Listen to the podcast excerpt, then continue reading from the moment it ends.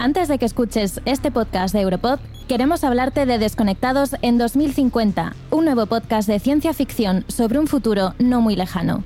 Esta es la historia de Ezra, una joven que vive en un mundo en el que el metaverso Infinity se ha impuesto casi por completo, la democracia ha desaparecido y la información es censurada.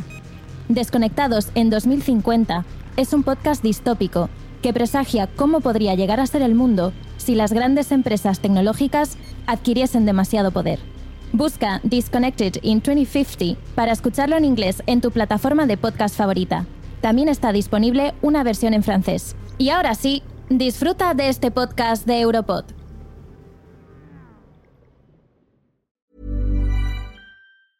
There's never been a faster or easier way to start your weight loss journey than with PlushCare. PlushCare accepts most insurance plans and gives you online access to board-certified physicians who can prescribe FDA-approved weight loss medications like Wigovi and Zepbound for those who qualify.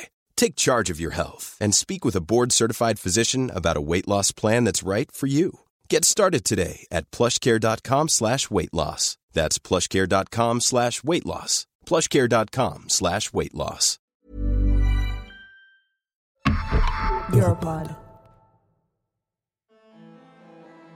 ¿Recuerdas este vídeo de Merkel poniendo los ojos en blanco delante de Putin?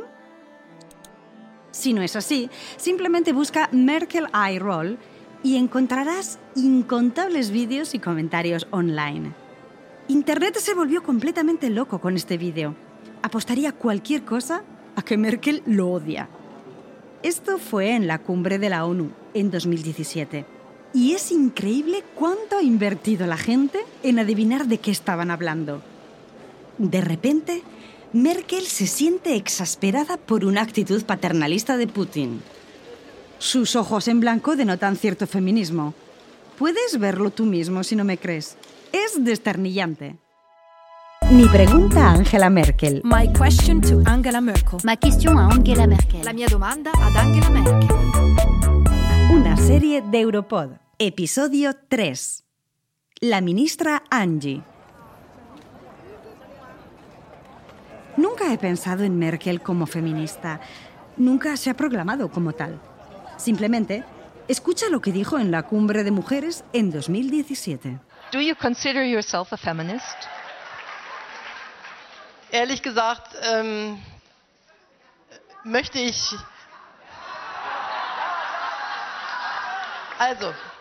Angela Merkel puede ser difícil de ubicar en el espectro político. Con ella, nada parece ser del todo blanco o negro. Los años que pasó como ministra de la Alemania reunificada no son una excepción. ¿Te acuerdas de Helmut Kohl? El hombre que reunificó a Alemania. También fue el que le dio a Angela su primer puesto como ministra. La nombró ministra de la Mujer y la Juventud. Debió de estar contenta con la idea de acceder al gabinete del gobierno. Pero lo que no le quedaba del todo claro era el por qué ponerla a ella al cargo de este ministerio en concreto. ¿Te acuerdas de Joyce Mushaven, la politóloga especializada en la política alemana que escribió un libro sobre Merkel? También es profesora de estudios de género y considera que el género de Merkel era la clave para entender esta elección. La CDU casi no tenía mujeres en sus filas. Sigue siendo el caso hoy en día, aunque hayan aparecido tres líderes femeninas en los últimos dos años. Pero por aquel entonces, Helmut Kohl quería tener un par de figuras del Este. No esperaba que se quedaran por mucho tiempo o que fueran muy competentes, porque tenía a todos sus colegas occidentales en el gabinete. Y la ironía fue que Angela Merkel era una mujer divorciada, no tenía hijos, era física y no tenía nada que ver con el feminismo o los movimientos de emancipación de las mujeres. Eso sí, era una mujer en un mundo de hombres. En ningún momento de su carrera ha demostrado ningún interés particular sobre estas cuestiones. Para ella el feminismo ha sido bastante opaco. Sinceramente, asumí que hasta cierto punto eso seguía siendo así. Pero si te fijas más de cerca en su trabajo como ministra, entre el 1991 y 1994, verás que en realidad mantiene una relación bastante estrecha con el feminismo. Entonces la pusieron al cargo del Ministerio de la Mujer y de la Juventud. Hubo mucha presión. Las feministas del oeste de Alemania estaban furiosas con que alguien así, sin ningún compromiso con los problemas y causas feministas, fuera la ministra de la Mujer. De hecho, Merkel hablaría de esto más adelante en su vida. Ahora bien, hay algo que tienes que entender. Alemania acababa de reunificarse Alemania del Este y Alemania del Oeste ya no existían teóricamente. Aún así, seguían muy presentes en cuanto a aspectos culturales y económicos. Los orientales y occidentales habían vivido en ambientes totalmente divergentes. En los años 90, el gobierno tiene que enfrentarse a un desafío enorme. Unificar el Código Penal para la Alemania reunificada tienen que abordar asuntos sociales, entre los cuales están los derechos de la mujer. Las feministas del este y del oeste están a punto de enfrentarse. No entienden la opresión patriarcal de la misma manera y tienen diferentes prioridades. Había feministas socialistas, feministas autónomas y feministas liberales burguesas. Estos grupos pasaron mucho tiempo luchando entre ellos tal y como habían luchado contra el patriarcado. Las llamadas feministas alemanas del este no entendían y no podrían llevarse bien con las feministas del oeste justo después de la reunificación. Por un lado, las occidentales seguían diciendo que las orientales no tenían trasfondo teórico y que no entendían el patriarcado. Por otro lado, las feministas alemanas del este acusaban al oeste de quitarles el derecho al aborto. Estos dos grupos feministas no se llevaban bien. Se separaron y fue cada uno por su lado. Para Angela Merkel estaba claro que no importaba si se identificaba con un grupo o con el otro, ya que sería criticada independientemente de su decisión. Para una novata en feminismo, que no había seguido este tipo de debates, era un caos. Pero pronto tuvo que tomar una posición. Porque en el Bundestag se estaba debatiendo sobre una cuestión clave para el Código Penal, el derecho al aborto. Ahora bien, hay que entender aquí un aspecto bastante delicado, y es que la RDA y la RFA tuvieron unas legislaciones totalmente diferentes respecto al aborto. Mientras que la Alemania Oriental había legalizado el aborto bajo petición en 1972, la Alemania Occidental, al contrario, la había limitado de manera muy estricta. Por tanto, en 1991, esto no podía seguir de esta manera. A estas alturas, Helmut Kohl está en una posición delicada. Como canciller y líder de la CDU, tiene que hacer malabares entre las alas conservadoras y liberales de su coalición. Finalmente, Kohl decide tomar una posición conservadora pero el proyecto de ley que presentan no se ajusta a la realidad de la Alemania recién reunificada. A diferencia de Kohl, Merkel lo ve. Es algo que me sorprendió cuando reparé en ello por primera vez, porque una manera simplista de verlo todo sería la siguiente. Merkel es una conservadora en un partido conservador. Y si tomas en cuenta su fe y su instrucción, refuerzas la suposición de que no todo es blanco o negro. Pero hay algo que no le puedes negar. Merkel no es testaruda, no está cegada por las ideologías. Tiene su visión, sus principios, pero siempre los confronta y ajusta a la realidad. Y en este aspecto es muy pragmática, en el buen sentido de la palabra. Entonces, cuando la CDU presenta su posición en el debate, ella discrepa. Se abstiene en la votación. Pero Merkel ya no es una joven diputada más. Ahora es la ministra de las mujeres. Y eso significa algo. Esto quiere decir que tiene que proponer su propio proyecto de ley. Y esto es exactamente lo que hace. No tuvo posibilidad alguna de ser aceptada, pero le permitió ser escuchada en el debate, para escucharse a sí misma. Sí, como una mujer cristiana, creía que la vida era sagrada. Sin embargo, vio lo siguiente. Los abortos ocurren y ninguna penalización lo cambiará. solo hace que la dura decisión sea más precaria y peligrosa, y como sociedad no podemos permitirlo.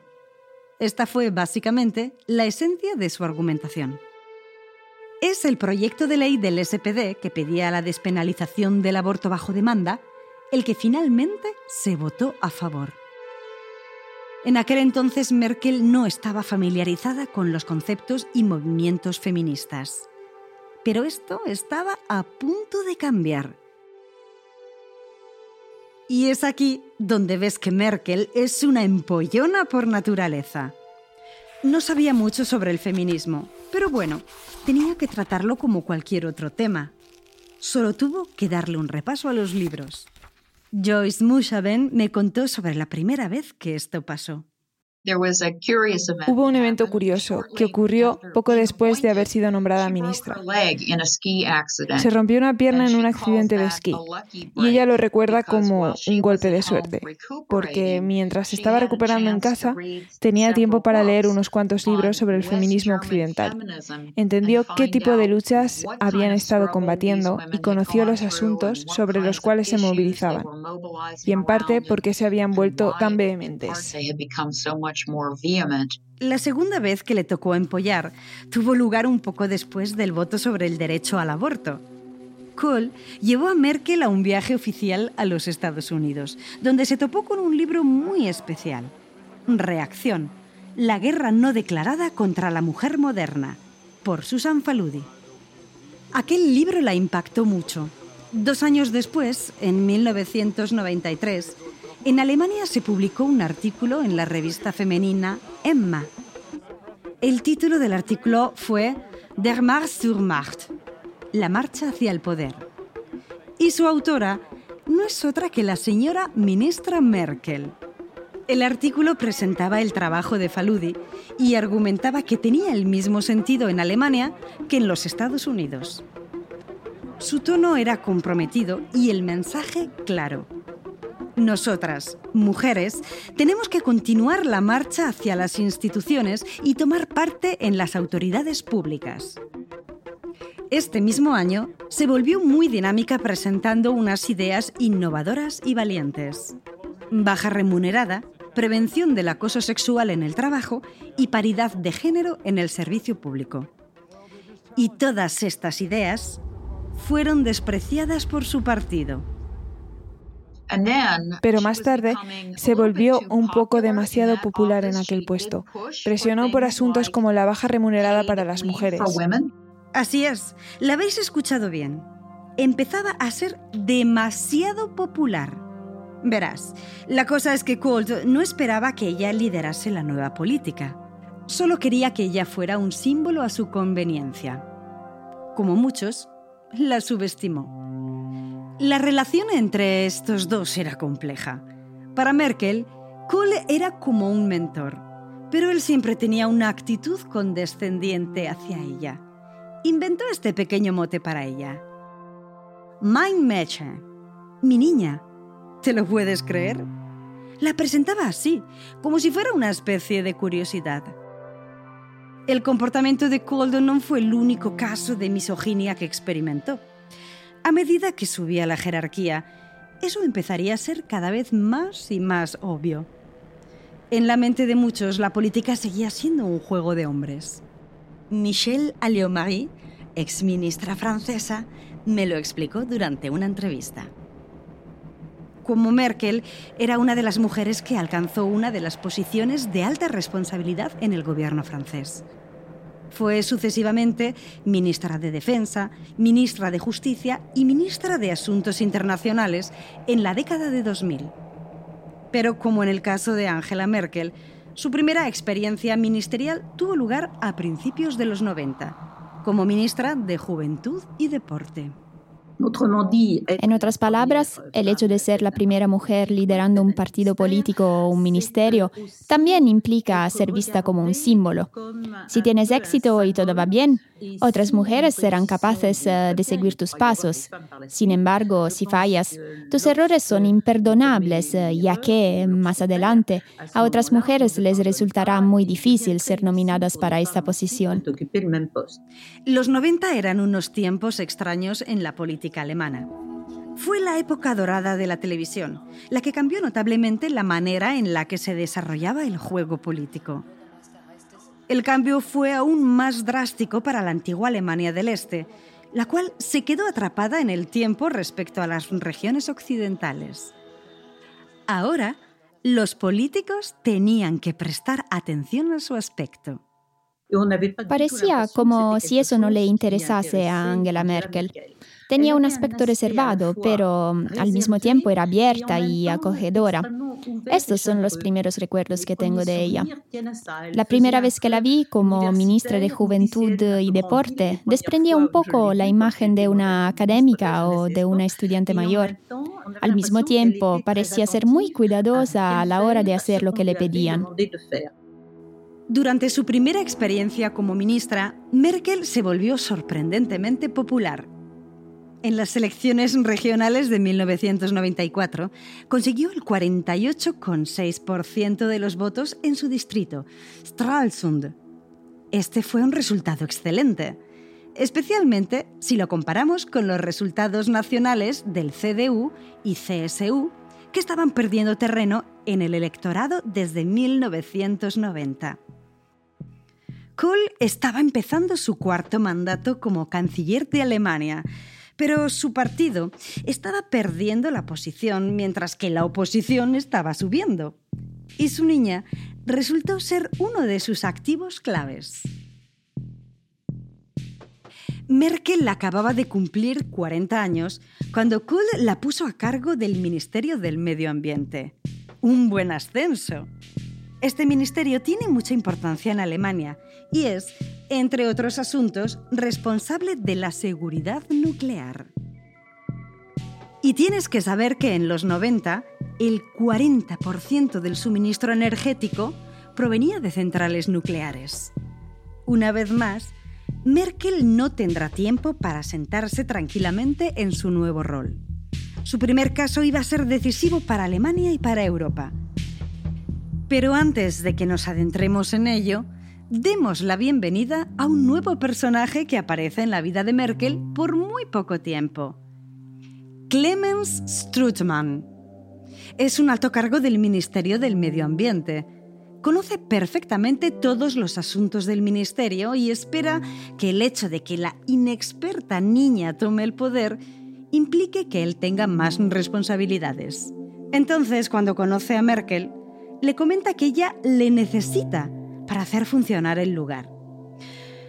Si esto fuera una tragedia shakespeariana, diría, y que le corten la cabeza. Pero fue más bien algo así. Recoge tus cosas, Clemens, y auf Wiedersehen. No tan dramático, pero si hablamos de política, significó lo mismo. Strutman estaba básicamente muerto. Este iba a ser el primer asesinato político de Merkel. Pero créeme, no iba a ser el último. El despido de una persona como Strutman causó una gran impresión en su oficina. Esto hizo que fuera respetada, admirada y temida. Y este es el animal político en el que se convierte, cuando encara el desafío de cerrar el trato sobre energía nuclear. Ahora bien, esto es un poco complicado. Para entenderlo, necesitamos algo que podríamos llamar una mercóloga, como Florence Autrey. Es una periodista experta y como Joyce Mushaben, es una autora de una biografía de Merkel. La energía nuclear es un elemento de división social crucial en la esfera política. Toda la fuerza de los verdes alemanes se edificó en torno a su oposición respecto a la energía nuclear hasta que los idiotas del SPD entendieron que sería mejor para ellos adoptar una visión similar antes de perder todo el peso político. Para hacerte una idea de la trayectoria alemana en cuanto a la energía nuclear, tienes que tener en cuenta tres fechas. La primera es 1979. Un accidente en Three Miles Island, en los Estados Unidos, cuando una central nuclear casi se derrumbó. El accidente refuerza la oposición de los verdes en contra de la energía nuclear. La segunda es 1986, el infame Chernóbil que está en la actual Ucrania. Este primer desastre nuclear en Europa, otra vez, ha incrementado la resistencia alemana a esta tecnología.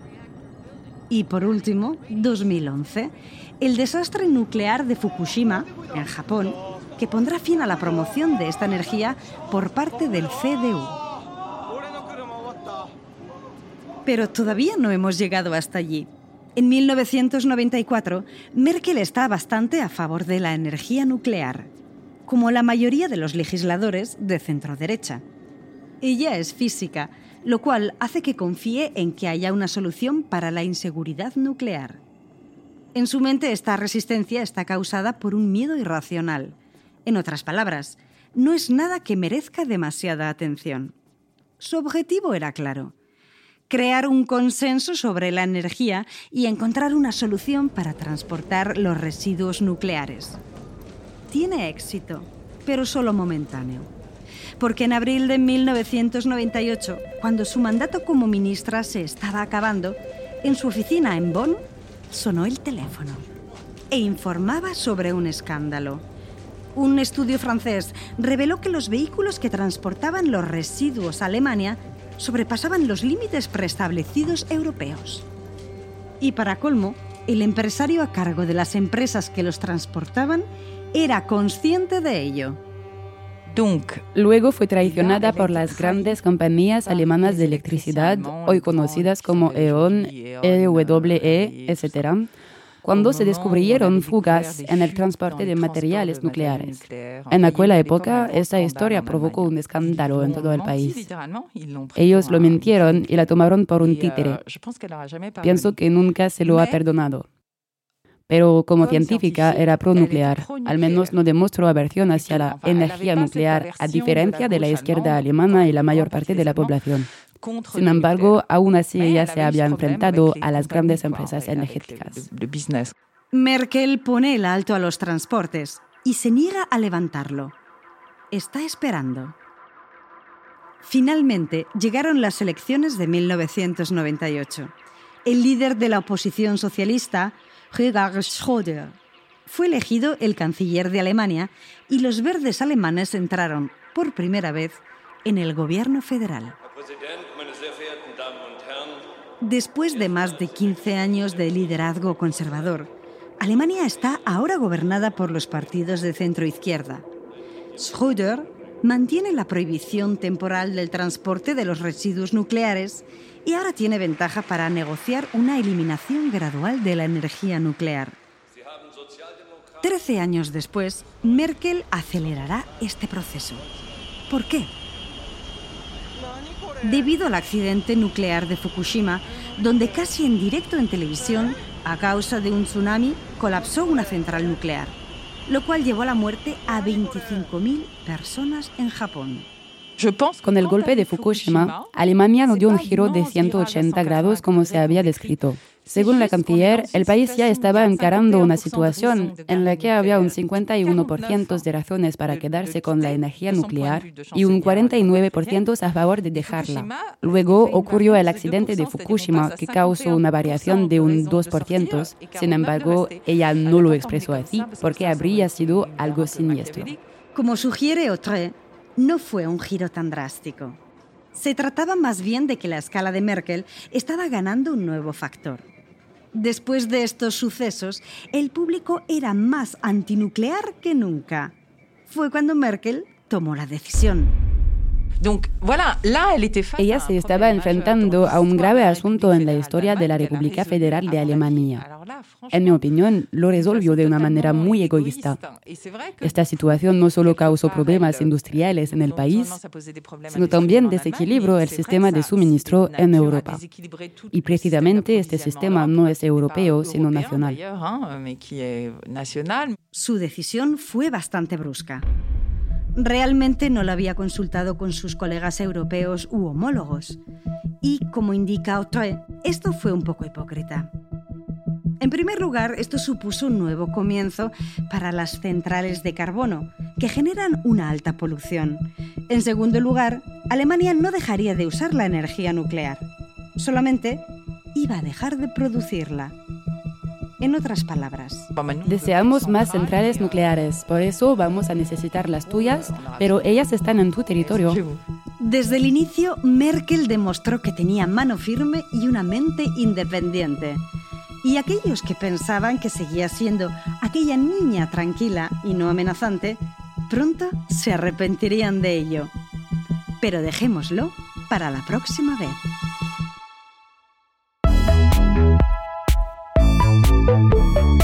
Mi pregunta a Angela Merkel. My question to Angela Merkel. Ma question a Angela Merkel. La mia domanda ad Angela Merkel. Una serie de Europod.